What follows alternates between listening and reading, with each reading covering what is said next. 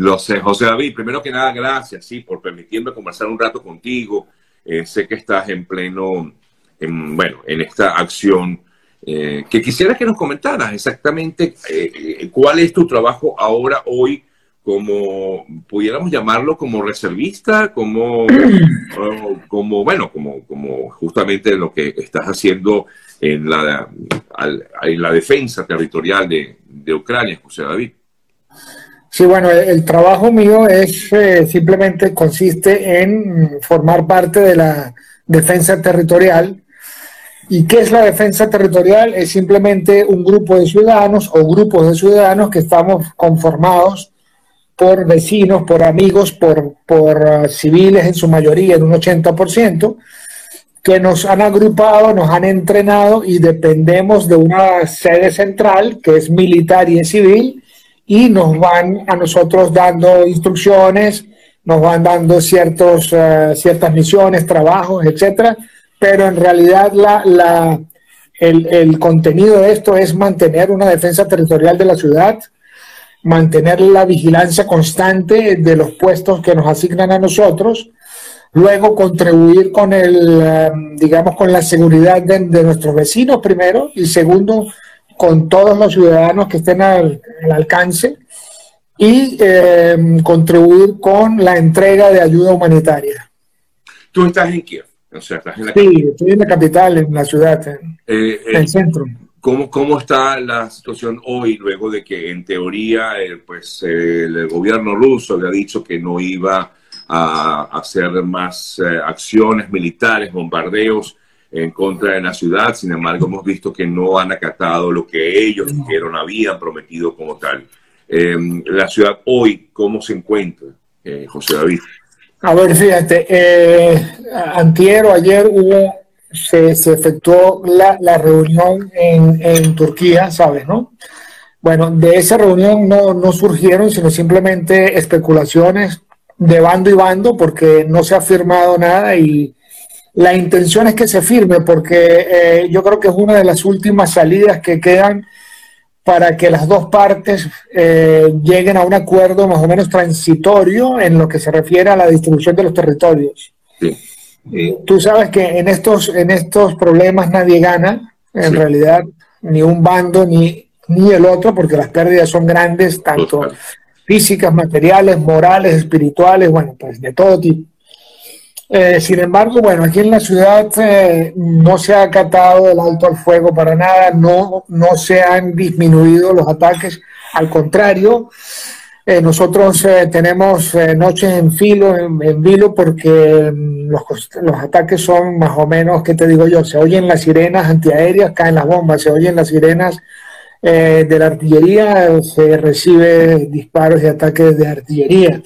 Eh, hay grupos también en la ciudad que son grupos, digamos, uh, eh, de ataque terrorista o de ataque, um, ¿cómo te puedo explicar?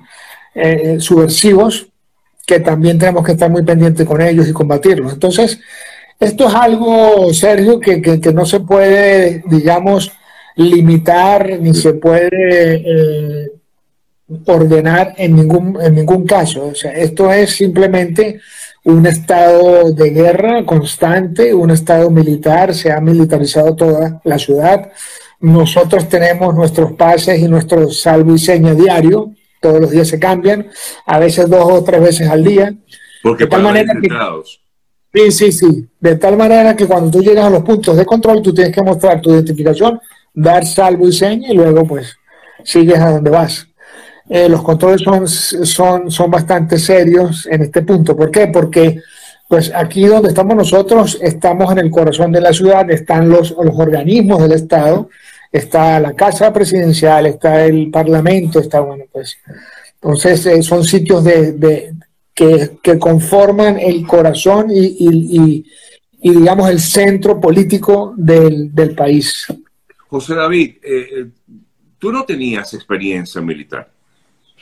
No, no, no, no es este tipo. Por eso, o sea, tú, tú vienes de ser profesor de profesor universitario, eh, has manejado, te has manejado en el área del derecho internacional, estaba viendo un poco. Sí. Eh, o sea, pero de allí a una experiencia militar, no. Eh, ¿Qué te motivó a ti eh, tomar esta decisión eh, siendo extranjero en un país que al final no es el tuyo?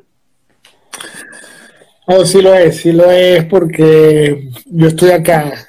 Fíjate una cosa, que en realidad eh, eh, yo le decía bueno, a algunos colegas tuyos y siempre que me han hecho entrevistas, les digo que eh, en la vida del hombre hay infinidad de circunstancias donde tú tienes que tomar decisiones. la decisión mía pues es un poco más, más coordinada con mis actos, se puede entender un poco más porque bueno, como viste, yo llegué aquí en los años 90. Yo vi toda la desmembración de la Unión Soviética, la viví como profesional, como ser humano también. Disfruté ese momento y lo digo porque como profesional fue muy interesante, muy, me llenó mucho de cómo se construye un nuevo país, cómo se construyen las estructuras eh, democráticas, porque se pasó de un pseudo comunismo a una democracia. Entonces fueron momentos muy, muy, muy interesantes. Luego, pues yo hice mi, mi, familia, mi vida acá, pues tengo casi la mitad de mis años viviendo por esta zona. Entonces, eh, aquí está pues mi base, aquí está mi desarrollo central espiritual también, mi desarrollo humano, mi desarrollo profesional. Entonces, por supuesto, mi patria Venezuela siempre está presente en mí y en mi corazón. Pero estoy aquí luchando como lo, como lo hice allá en su oportunidad y como lo, lo puedo volver a hacer en cualquier otro lado, porque no hay que ser militar para, para hacerlo. Y además, no, el, el, arma no es la única que, que, yo tengo en este caso. O sea, fíjate, yo colaboro, envío información, eh, soy un poquito, como un poquito de luz en esa, en esa oscuridad que hay en la manipulación informativa, ¿no? Eso es lo que me, me motiva a, a, ver, a hacer algunos vídeos, enviarlos, porque la gente tiene que estar clara de, lo que está pasando, ¿no? O sea, y yo no soy, digamos, mm, políticamente hablando, no estoy en ningún bando aquí eh, o en ningún partido que, me llame la atención, simplemente yo veo que mi gente muere, que la gente cae, que, los niños sufren, que las mujeres sufren y, y bueno, y son cercanos hacia mí porque yo no soy, no soy de piedra. ¿eh? Lo, has visto de cerca, José David. claro, algunos amigos ya han fallecido y, otros, otros, sabes, otros se han ido, han dejado todo, todo, han salido con la ropa que tenían y se fueron y, y casos eh, miles, o sea, tú ves los trenes abarrotados de personas cuando se iban, o sea, si tú viste algunas imágenes, no sé, de la Segunda Guerra Mundial por ahí, de cuando los alemanes enviaban, bueno, algo así parecido. Entonces, bueno, estos son países en los cuales se va repitiendo, se, se repiten ciertos capítulos de la historia. Y como decíamos nosotros, bueno, en el año 45 eh, ucranianos y, rusos eran uno solo y combatían contra los alemanes. Ahora, 60, 70 años después, los alemanes le dan refugio a los ucranianos porque los rusos los están persiguiendo. O sea, eh, son cosas que no, no cabían en una lógica desde hace, de hace unos 20 años, ¿entiendes? Pero bueno, eso forma parte del proceso de, revelación de, luz o de desarrollo espiritual y humano nuestro. ¿no? Te, noto muy decidido, muy determinado en, lo que haces, pero eh, me imagino, como todos, como todo ser humano, eh, hay miedo también, me imagino, hay, hay angustia, temor.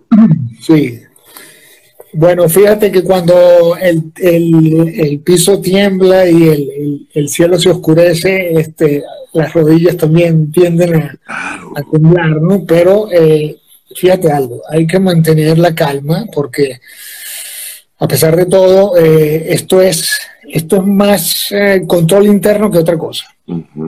cuando tú vas a utilizar un arma, es, yo creo que es o defensa propia o descontrol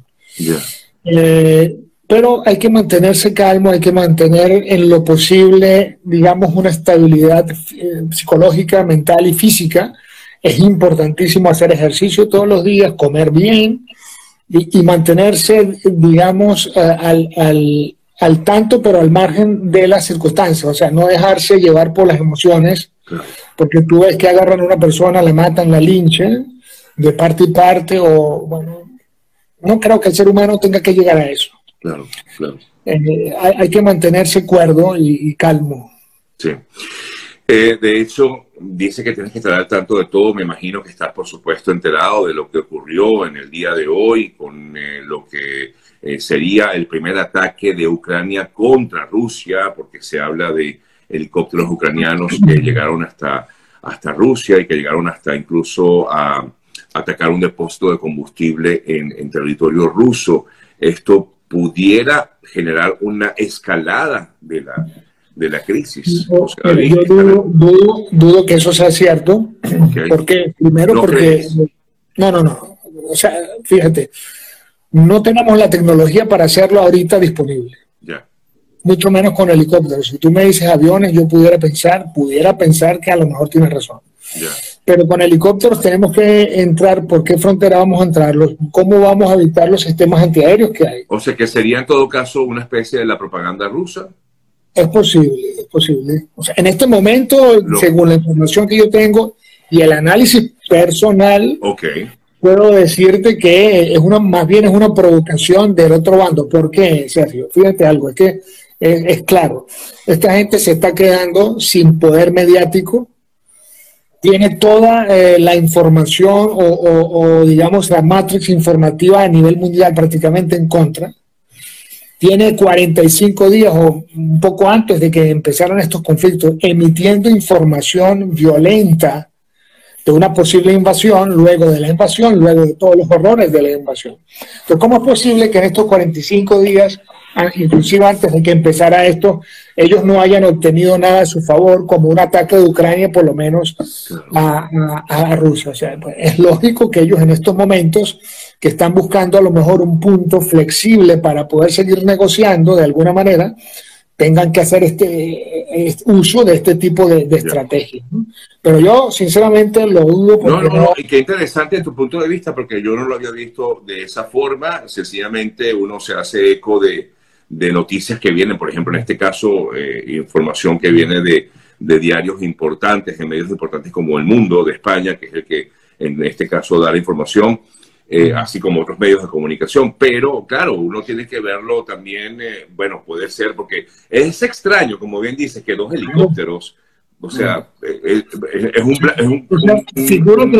¿Por dónde vas a entrar? ¿Vas a entrar por la frontera de Bielorrusia? No vas a entrar por la frontera rusa, pero para entrar por la frontera rusa tienes que pasar, tienes que pasar la línea de combate que está junto con Donetsk, junto con Lugansk, y, o sea, la distancia no te da para llegar hasta, hasta o sea, pasar la frontera rusa, entrar a, territorio ruso, descargar un helicóptero y regresarse y posiblemente que la operación haya sido satisfactoria. O sea, es prácticamente imposible porque un helicóptero no te da para eso. Sí, sí. Hay que verlo con mucha cautela, como bien dices, efectivamente. hay que esperar a ver si Es mi opinión otra vez, ¿no? O sea, de repente, de repente yo estoy equivocado, pero bueno, es una, una no, no, no, es tu punto de vista y como bien lo dices, pues es tu apreciación, es lo que tú estás viendo, tú estás allí y, y, y conoces bien lo que, lo que está ocurriendo eh, eh, alrededor y enterado también de todo lo que pasa y bueno, posiblemente hasta tienes, hasta seguramente tienes más información que nosotros, que aunque estamos muy lejos, aunque manejemos la información igualmente, uno no sabe qué es lo que es verdad y qué es lo que no es verdad. Puede ser efectivamente, como bien comentas, parte de la propaganda rusa, ¿no? Eh, porque sí, eh, sí es extraño, de repente, o sea, no había ocurrido nunca que Ucrania atacara a Rusia, hay un ataque de, de dos helicópteros y directamente a, un, a una a un punto específico como, como, tanques de combustible, sí, es un poco difícil de, creer. José David, el día a día, eh, ¿cómo lo llevas? Eh, ¿Hasta dónde crees tú que puedas soportar como ser humano esta situación? Ya que no tienes a tu familia contigo. Mm. Eh, me imagino que será ese motor que te impulsa a seguir adelante, ¿no? Sabes que eh, eh, hay un dicho que dice que cuando uno está en dificultades siempre tiene que pensar eh, que, hay una milla más que recorrer. Es decir, yo personalmente entiendo de que la vida me cambió en 180 grados. ¿En qué sentido? ya yo no veo el tiempo como lo veía entonces yo de repente no veo ni reloj. Eh, si el, compañero tuyo no me llama y me, avisa, yo no ni sé qué hora es. Luego a veces no entiendo el día en que estamos, si es lunes, martes o, si qué día de la semana o qué fecha, porque el tiempo empieza a correr de otra manera. Entonces tú empiezas a vivir segundo a segundo, minuto a minuto y hora a hora, etcétera. Entonces tratas de percibir del mundo que te rodea lo máximo que puedas. Pero ese mundo que te rodea es la proyección de tu mundo interior. Ese es mi, ese, eso es lo que yo entiendo. Entonces, ¿cómo empieza el día mío? Empieza muy temprano con, cuando me levanto, hago ejercicio, medito bastante porque eh, quiero que lo que yo vea en, el transcurso del día sea lo que yo tengo adentro de mí y yo lo pueda, eh, yo lo pueda proyectar en mi alrededor. Entonces, a lo mejor me salgo de ver muchas cosas horribles eh, porque trato de mantener esa paz interna adentro y entiendo de que el objetivo principal y primordial es la ayuda y la cooperación. Entonces, me baso no tanto en la violencia, porque no, no, para mí no es la salida, sino en la, en, la esperanza, en transmitir de repente una buena palabra, una sonrisa por ahí, no sé, una broma. O, eh, yo me lo paso pues de buen humor, echándole, a pesar de todo, pues bromas a la gente que a veces no entienden, pero bueno. Eh, y así voy, así voy pasando el día. Entonces, de repente, bueno, caen por aquí una bomba y un ataque, uno lo evita, o de repente tienes que ir a enfrentar algo, a solucionar alguna, no sé, ir un poco más al segundo frente, de repente tienes que llevar alguna información o tienes que sacar a alguien de algún sitio. Eh, por lo menos en la moto también yo formé una pequeña patrulla motorizada que para ir más rápido vamos y venimos. Eh, es más peligroso, pero, pero actúas más rápido y tienes más, eh, digamos, facilidades, porque hay bloqueos por todas partes. Entonces, eh, el día a día existe, ya no pasa a ser día a día, sino del segundo a segundo, como te había dicho hace rato. Es interesante, sabes que es muy creativo, se despierta la creatividad y, y, y empiezas a pensar de cuánto tiempo habías perdido por ahí en tonterías y en banalidades y en materialismo. sí, ¿no? Es que te cambia la perspectiva del mundo, de las cosas, de la vida. Completos. 100%, o sea, a ver, un, o sea, tú estás viviendo el segundo, como dices tú. Tú estás viviendo el segundo. Porque es que tú sales y es más, tú estás acá, no sabes que cae algo y adiós. O sea, si tú ves las, las, los eh, vídeos que hay de las destrucciones masivas, nadie se salva. O sea, en un momento como esto, nadie está a salvo de, nada en ninguna parte. Entonces, cambia las perspectivas, cambia la forma de ver. Valoras la vida. La, muchísimo. Pero, pero como te digo, sorbo a sorbo. Hermano, qué lección tan grande nos estás dando a muchos, que bueno, yo estoy siendo aleccionado de tu parte en este momento. De verdad que te agradezco, eres todo terreno y que Dios te dé la fortaleza para seguir adelante, José David. Y, de alguna forma nos estás representando a nosotros allí, a nuestro a todos ¿Ah? Por ahí de vez en cuando saco la bandera, la coloco y tal, y me preguntan. Ayer estaba en una, en una reunión con unos, unos chicos y fíjate algo, eh, se acercó el jefe de la, del pelotón y me preguntó, ¿adivinas por quién? ¿Adivina por quién me preguntó? Ah, no, no, no te escuché. ¿Por quién te preguntó? Por Oscar Pérez. Imagínate. Wow. Y a mí se me, se me pusieron, se me aguaron los ojos. Coño, cómo aquí en esta jungla metidos en este pozo. el jefe llega y me pregunta, ¿y dónde eres? Y digo, de Venezuela. Me dice, y Oscar Pérez. Y ¿qué? Para que tú veas, para que veas. Sí. Entonces, bueno, este, hay de todo. Hay de todo. Hermano, te agradezco mucho esta, esta conversación que tuvimos. Te, te, deseamos, bueno, te, te mandamos mucha fuerza. Eh, estamos pendientes bueno aquí. Bueno vibra. Mira, aquí por cierto, aquí por cierto se conectó Armando, el hermano de Oscar, justamente. Se ah, bueno, gran saludo, gran abrazo. Mira, qué, casualidad. Qué casualidad, sí. Eh, gracias, gracias de verdad por, por esto, eh, José David. Bueno, como te decía, mucha fortaleza, Dios te bendiga. los venezolanos regados en el mundo, estamos contigo estamos muy pendientes de, lo que está pasando en el país y ahora saber también que tú estás allí como de alguna forma representándonos más todavía.